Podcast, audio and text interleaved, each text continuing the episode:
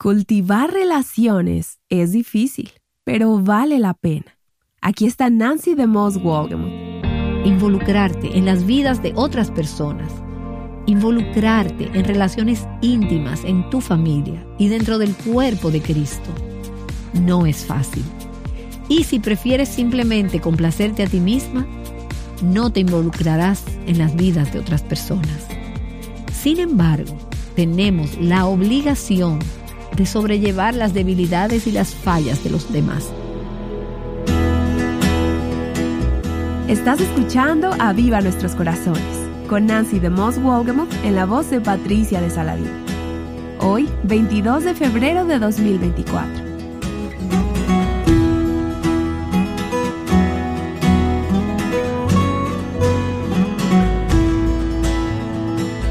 En esta serie hemos estado viendo por qué las relaciones son tan importantes y hemos visto que aunque necesitamos buenas amigas, también necesitamos ser buenas amigas para los demás.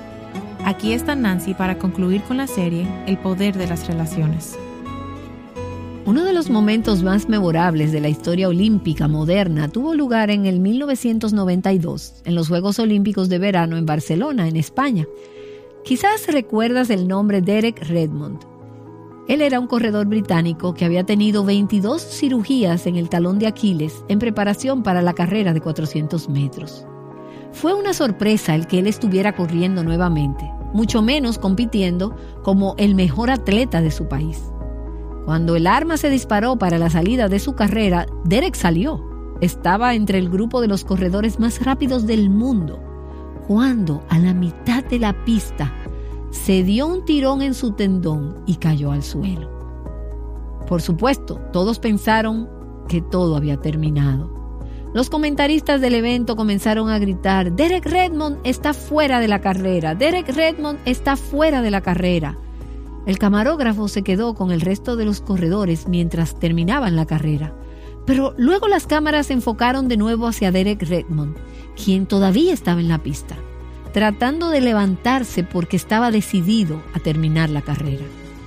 Para sorpresa de todos, este gran atleta se levantó lentamente y comenzó a cojear por la pista, retorciéndose de dolor. Aún puedes ver estas imágenes en video y mientras observas su rostro hay lágrimas en sus mejillas. Sin embargo, a pesar de su determinación, era obvio para todos que no había forma de que él pudiera terminar esa carrera tenía mucho dolor.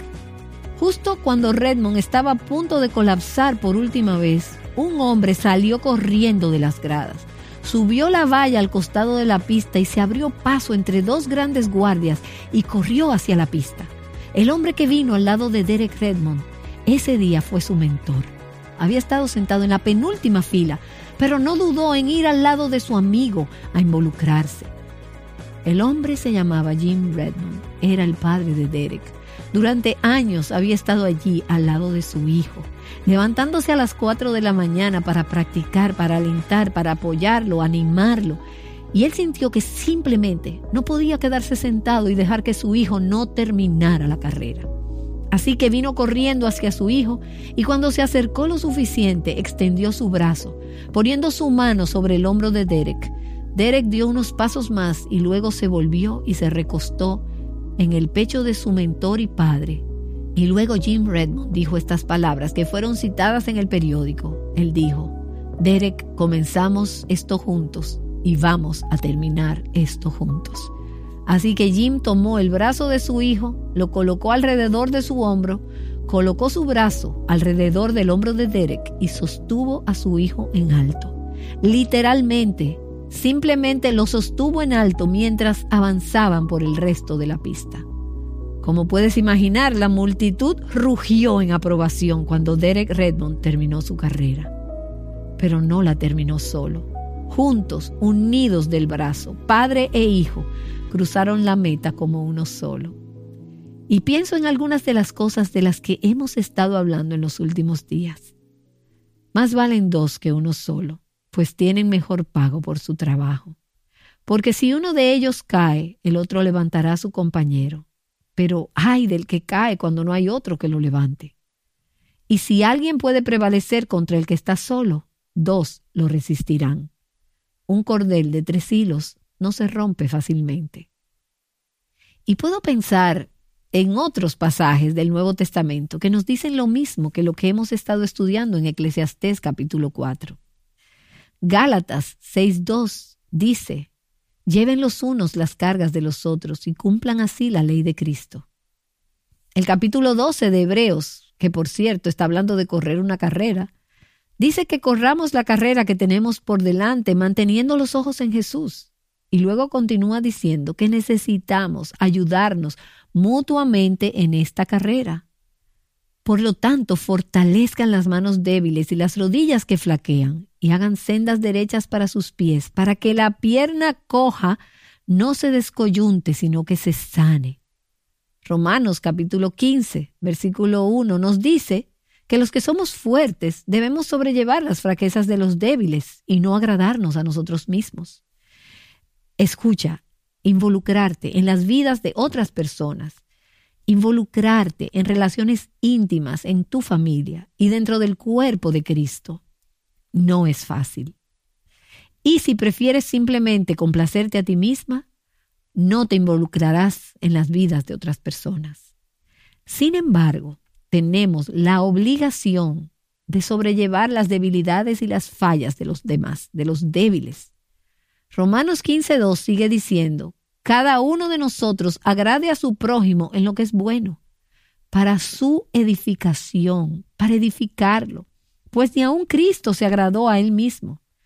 Antes bien, como está escrito, los insultos de los que te injuriaban cayeron sobre mí.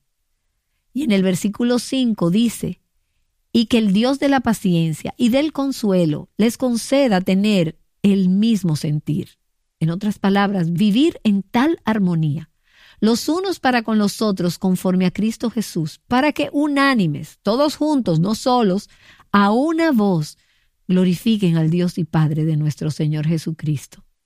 Por tanto, acéptense, dense la bienvenida los unos a los otros, como también Cristo nos aceptó, nos dio la bienvenida, para la gloria de Dios. Y he estado familiarizada con la historia de Derek Redmond durante varios años. Y todavía recuerdo la primera vez que vi el video de esa carrera olímpica. Mientras veía caer al atleta lesionado y luego levantarse y comenzar a caminar por la pista, retorciéndose de dolor, recordé algunas de las veces en que había caído o estaba sufriendo tanto en la carrera en la que Dios me había llamado a correr, que no creía que hubiera alguna forma de terminarla. Y luego cuando vi a Jim Redmond, ese padre, ese mentor, salir de las gradas y sostener a su hijo para que pudiera llegar a la meta final, tengo que decirte que empecé a llorar. Pensé en persona tras persona que Dios ha sacado de las gradas en mi vida para mantenerme en la carrera. Hubo hombres, mujeres, parejas que se acercaron a mi lado en los momentos más desesperados y me dijeron, en efecto, nos aseguraremos lo mejor que podamos de que termines esta carrera. Vas a llegar a la meta de pie. Y cómo le agradezco al Señor por amigos preciosos así. Ruego que el Señor me haga ese tipo de amiga para los demás y que el Señor te haga a ti ese tipo de amiga para aquellas en tu vida que han caído en el camino de la vida aquellos o aquellas que están desanimados, que han fallado, que son débiles, que están necesitadas. ¿Cómo llegaron allí? Ese no es realmente el problema, sino el hecho de que Dios te ha puesto en las gradas. Y Él te ha dado una oportunidad increíble, no para complacerte a ti misma, sino para cumplir con la obligación que todos tenemos, en el nombre de Jesús, de ayudar a quienes nos rodean a terminar la carrera. Entonces, Señor, nos acercarías a relaciones piadosas, saludables e íntimas, para que al amarnos unos a otros con tu amor, al levantarnos unos a otros, podamos revelar al mundo quién eres, para que podamos modelar al Dios que nos anima y al Dios de toda perseverancia, mientras somos esa clase de amigas para los demás. Oh Señor, cuánto nos necesitamos unas a otras. realmente nos necesitamos. Gracias por haber brindado una provisión tan especial, un regalo para ayudarnos a llegar a la meta con gozo. Y oro con acción de gracias en el nombre de Jesús. Amén. Amén. Realmente nos necesitamos unas a otras. ¿Eres consciente de esto? En medio de los retos que ha traído el último año a tu vida, ¿estás procurando cultivar relaciones piadosas? Esto es lo que Nancy DeMoss Wolgemuth te ha animado a hacer. Y al concluir esta serie, queremos compartir contigo algunos testimonios de mujeres que están corriendo la carrera de la fe en comunidad. Ellas han experimentado el poder de las relaciones. Sé animada con lo que ellas nos compartieron. Quiero compartirte mi dulce experiencia de cultivar relaciones con otras hermanas en el cuerpo de Cristo. Esta es mi historia. Al salir de mi etapa de adolescencia, Iba cayendo en el oscuro abismo de creer que mis luchas con el pecado y mi vida cristiana en general podía resolver las cosas yo sola. Esto fue algo que nunca dije con mis labios, pero con mis actos era más que obvio. Vivía mi vida cristiana sola. Obviamente compartía los domingos con otros jóvenes como yo y nunca me faltaba devolver el saludo a hermanas y hermanos mayores que yo en edad. Y debo mencionar que si nadie me saludaba al terminar el sermón, pues yo tampoco. Con el pasar de los años empecé a sentirme particularmente sola en mis luchas con el pecado y en múltiples áreas de mi vida como cristiana. Tenía amistades, pero no me atrevía a contarle nada a nadie ni a confiar en nadie, por vergüenza, temor a la desaprobación o no ser comprendida como yo quería. Esto fue un efecto de bola de nieve. Estancó mi santificación y mi crecimiento espiritual.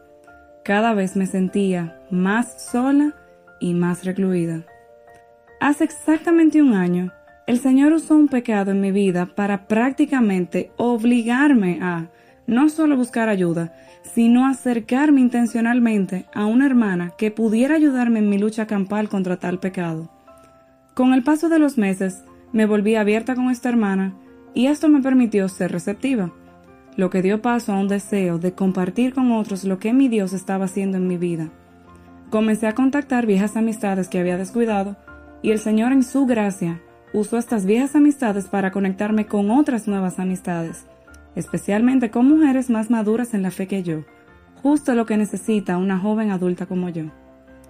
Estas relaciones de amistad ocurrieron en el momento exacto en el que Dios así las orquestó, y ha sido tan dulce poder compartir, rendir cuentas, llorar, reír, ser transparentes con aquellas mujeres, pero sobre todo, crecer. Gloria a Dios por las relaciones interpersonales con otras hermanas que me ayudaron a salir de aquel abismo de soledad.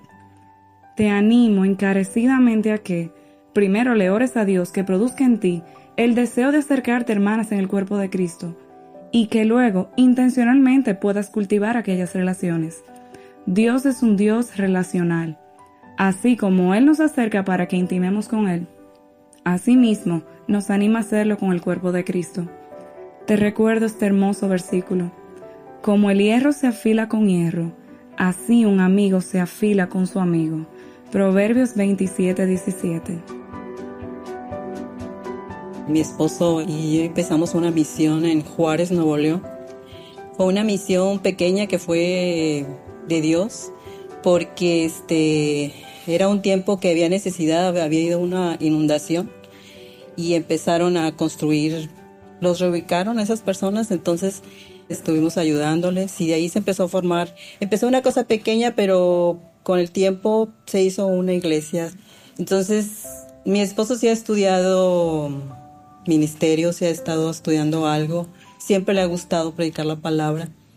Y este, y él seguía ahí, entonces a mí me decían pastora, pastora. No, es que no soy pastora, le decían, no soy pastor. Dime Silvia, no me digas pastora. Entonces, este, yo nunca me animé a enseñar, porque yo no sentía que era de parte de Dios de que yo estuviera liderando las mujeres. Y este, y porque pues hay muchas que ya estuvieron en otras iglesias y dices, pues es que no te pareces a la que era mi pastora y así, ¿no? Entonces sí tenía temor fui al, a, Querétaro y pues lo más hermoso ahí fue que el Señor me marcó, me, me abrió el entendimiento y me dijo, Tito 2, Tito 2. Y yo, pues sí, exacto. Entonces yo soy mayor de todas, de todas las señoras jóvenes que están ahí. Entonces Dios ahí me, me abrió el panorama y me dijo que la palabra es la que te, es la que te abre el entendimiento, te hace libre de lo que el enemigo te viene a decir. No puedes, tú no hables, tú no digas y así. Este, pude abrir el grupo de mujeres y ya con más seguridad y este y diciéndoles yo soy mayor que ustedes, entonces Tito dice que las mayores enseñan a las más jóvenes. Entonces, este, así que pues por esa manera se fue haciendo el grupo de mujeres, gracias a Dios. Entonces acá podemos comentar y yo les, les pregunto cómo, qué, qué les ayudó y es, es, hay más comentarios. Entonces, aparte, este, pues también el deseo de con las adolescentes y con las niñas. Entonces, ahorita también ya abrimos el grupo de jóvenes. Entonces pusimos joven verdadera y entonces involucramos a las jóvenes y a las adolescentes. Ha sido una bendición. He experimentado el último año el gran amor de Dios a través de hermanas que le aman y me aman. Eh, mm, vengo de una familia que no es creyente, entonces yo no tenía la confianza de hablar con mi mamá sobre mí, sobre cosas personales y mucho menos de cosas espirituales. A pesar de que ella era creyente y sabía el concepto, no tenía la convicción de mi necesidad de ser mentoreada hasta que conocí a Viva Nuestros Corazones en el, grupo de hermanas de la iglesia y empecé a escuchar un poco más. Luego tuve la oportunidad de estudiar el libro de Adornadas con un grupo de hermanas de diferentes edades. Y finalmente en ese mismo año el Señor mm, providencialmente me permitió pasar por una situación muy difícil que sentía que no podía salir de ahí y fue tanta la necesidad que me llevó a buscar a una hermana, una hermana con mucho amor, con mucha misericordia. Me tomó de la mano y caminó conmigo y me empujó a Cristo, literalmente. Me llevó a Cristo aun cuando mi corazón estaba siendo necio y las mentiras se fueron quitando poco a poco porque tenía miedo, tenía vergüenza. ¿Qué van a decir de mí? Yo voy a la iglesia, yo hago esto. O la hermana es demasiado santa para que me entienda. O no, yo no voy a poder llevarme con ella. Muchas mentiras. Pero el Señor derribó cada una de ellas con la verdad del Evangelio. Y al leer Tito 2, donde dice, las ancianas enseñen a las más jóvenes, que sean maestras del bien, exhorten, que muestren, que adornen la doctrina. Yo decía, wow, es el plan de Dios para las mujeres. Es un plan que Dios ha diseñado y, lo ha dejado en su palabra. Y ahora que lo he experimentado, realmente puedo decir gloria a Dios en las alturas por su plan maravilloso de mujer a mujer, de pasar el bastón a la otra generación. Recuerdo que es un medio de gracia que el Señor ha puesto en mi vida en esta etapa para que yo sea más como Cristo, para que yo le ame más y ya no me siento sola. Ya sé que hay un grupo de hermanas, una comunidad de creyentes a mi alrededor, a mi lado, caminando juntas. Y que cuando sienta que no pueda, alguien está para recordarme, para inspirarme, para mostrarme el camino de Cristo. Y es hermoso caminar acompañada rumbo a la eternidad en este mundo, puedo ver que hay alguien que con amor me confronta, pero a la vez me recuerda el Evangelio.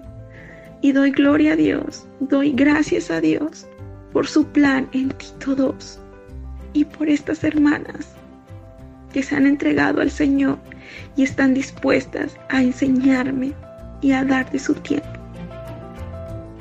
Quiero agradecer, agradecer a, las hermanas de Aviva Nuestros Corazones por bendecir mi vida, y no solo la mía, sino de centenares de mujeres a quienes eh, donde llegan los audios, ¿no? En lo personal yo he sido muy bendecida.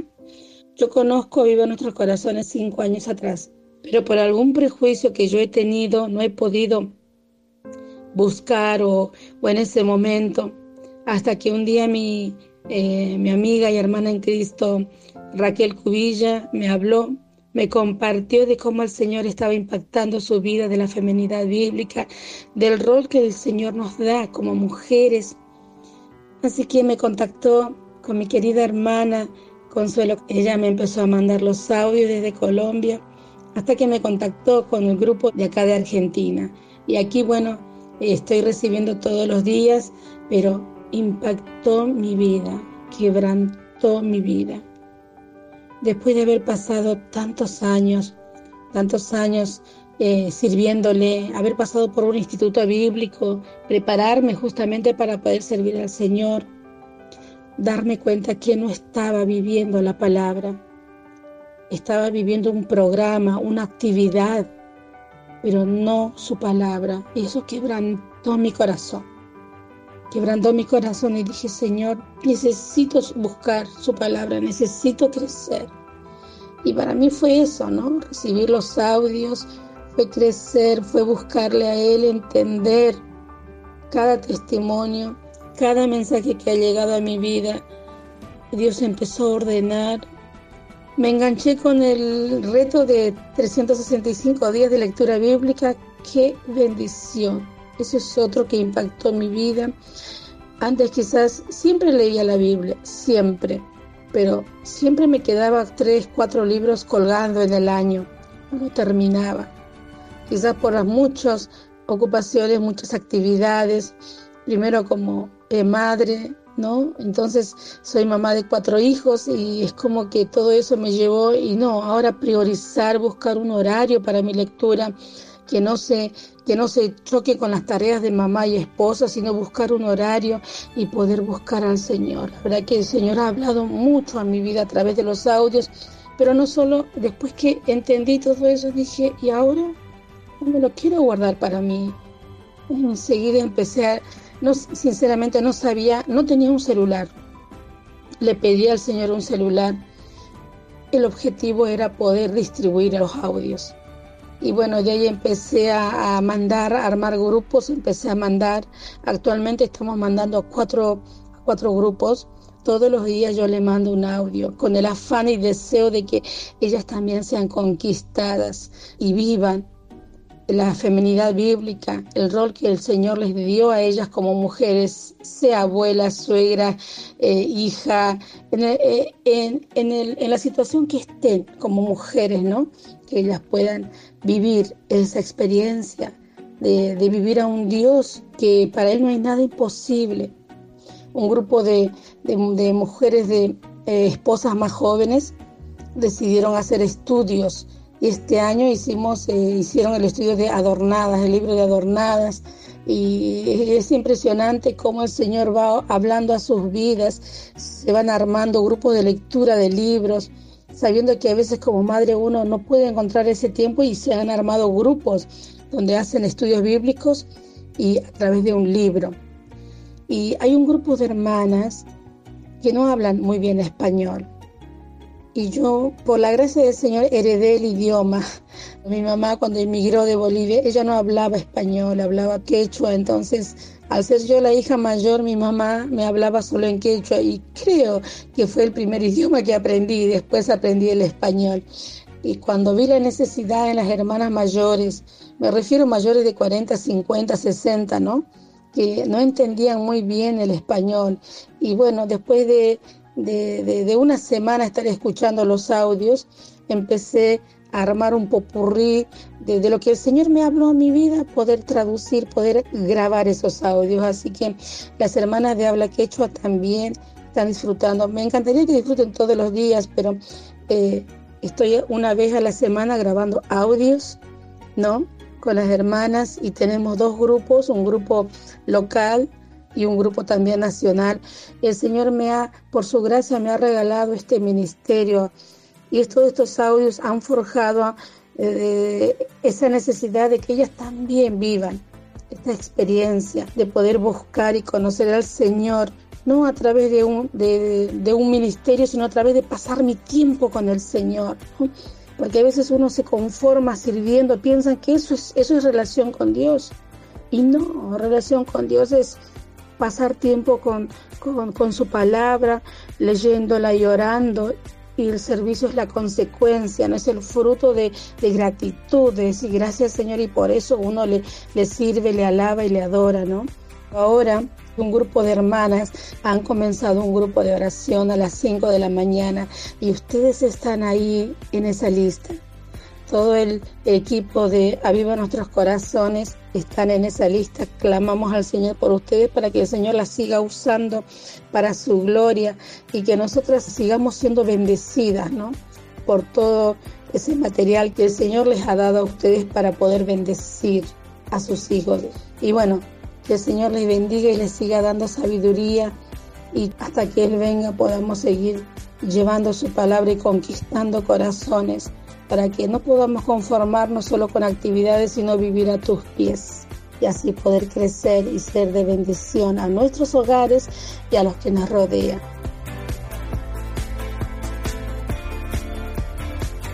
Gloria a Dios por su obra en la vida de cada una de estas hermanas y por la obra que está llevando a cabo en tu vida.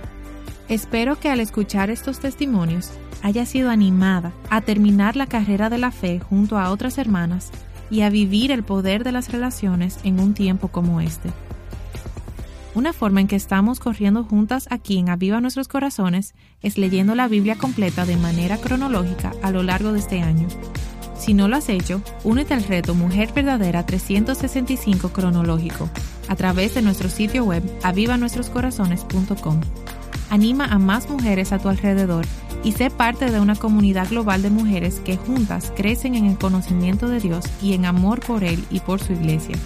Y te esperamos el día de mañana para una nueva serie de Aviva Nuestros Corazones.